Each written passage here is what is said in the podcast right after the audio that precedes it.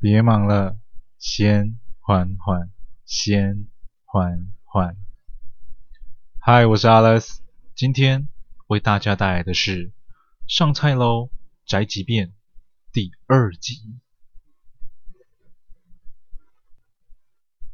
法律是用来保护坏人的。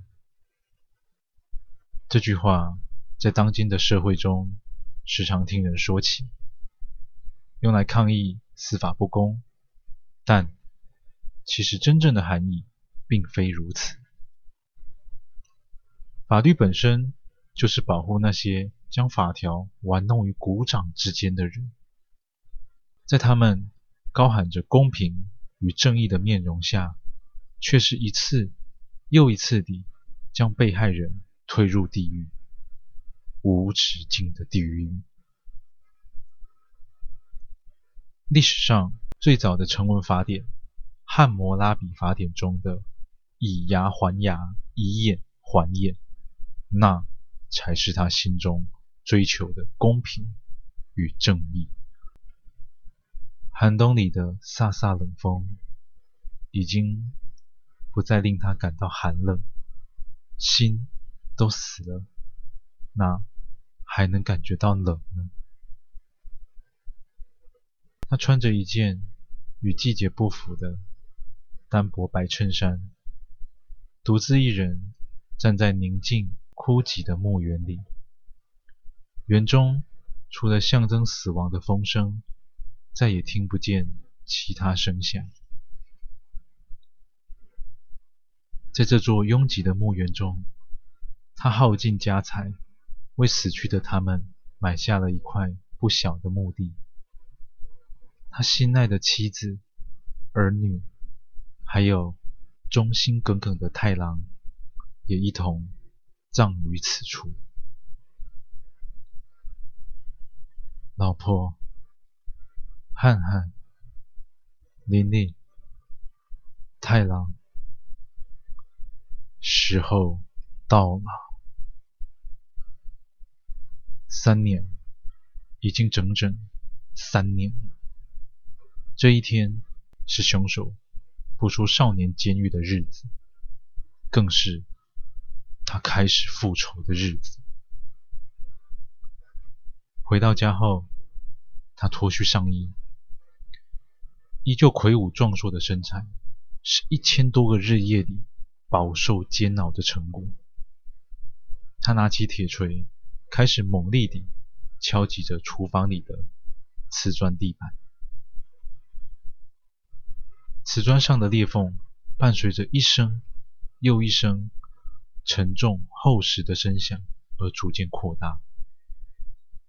他的眼中再一次地燃起了生命之火，但那是复仇的业火。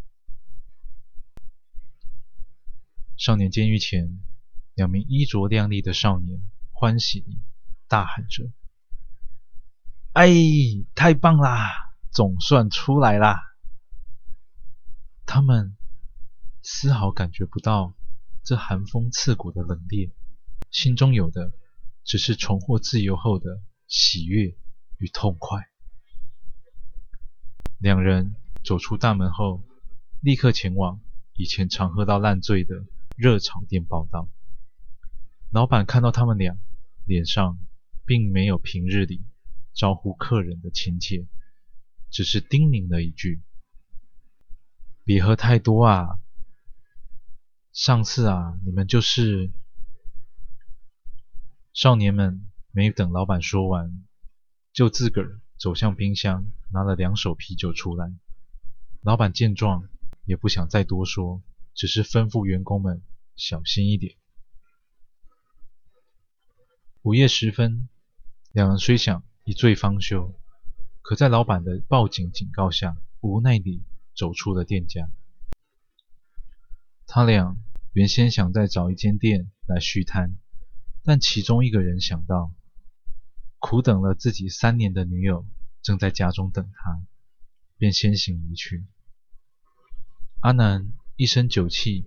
醉醺醺地站在思念已久的家门前，那斑驳的红漆与妈妈每隔一段时间都会换上的新锁头告诉着他：家还是家，没有变。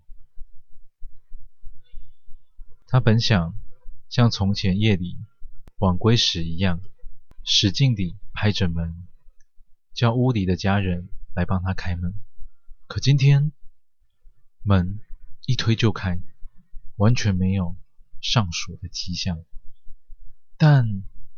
他早已醉到无法察觉这其中的蹊跷。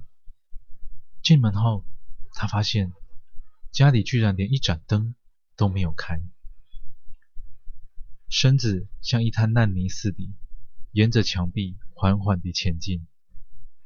他突然想到，以前妈妈都会在厨房里开着一盏小夜灯等他回家。妈，我回……嗯？这时，他的脚似乎踢到了什么东西，还往前滚了一小段距离后。才停了下来。他走到那东西面前，蹲下身子，将其拿起。仔细一看，阿南吓得赶紧将它丢到地上，惊慌失措地跌坐在地板上。而那东西还在看着他，那是他妈妈的头，一颗鲜血淋漓的头啊！此时，阿南的眼睛逐渐适应黑暗中的微弱光线。他看见遍地鲜血的客厅，一、二、三、四，地板上一共散落着四颗人头。他的爸爸妈妈，连年仅国小的弟弟妹妹。都在其中，全家人都被大卸八块，尸块散落在客厅四周。原本他以为还是温暖的家，顿时间成了人间炼狱。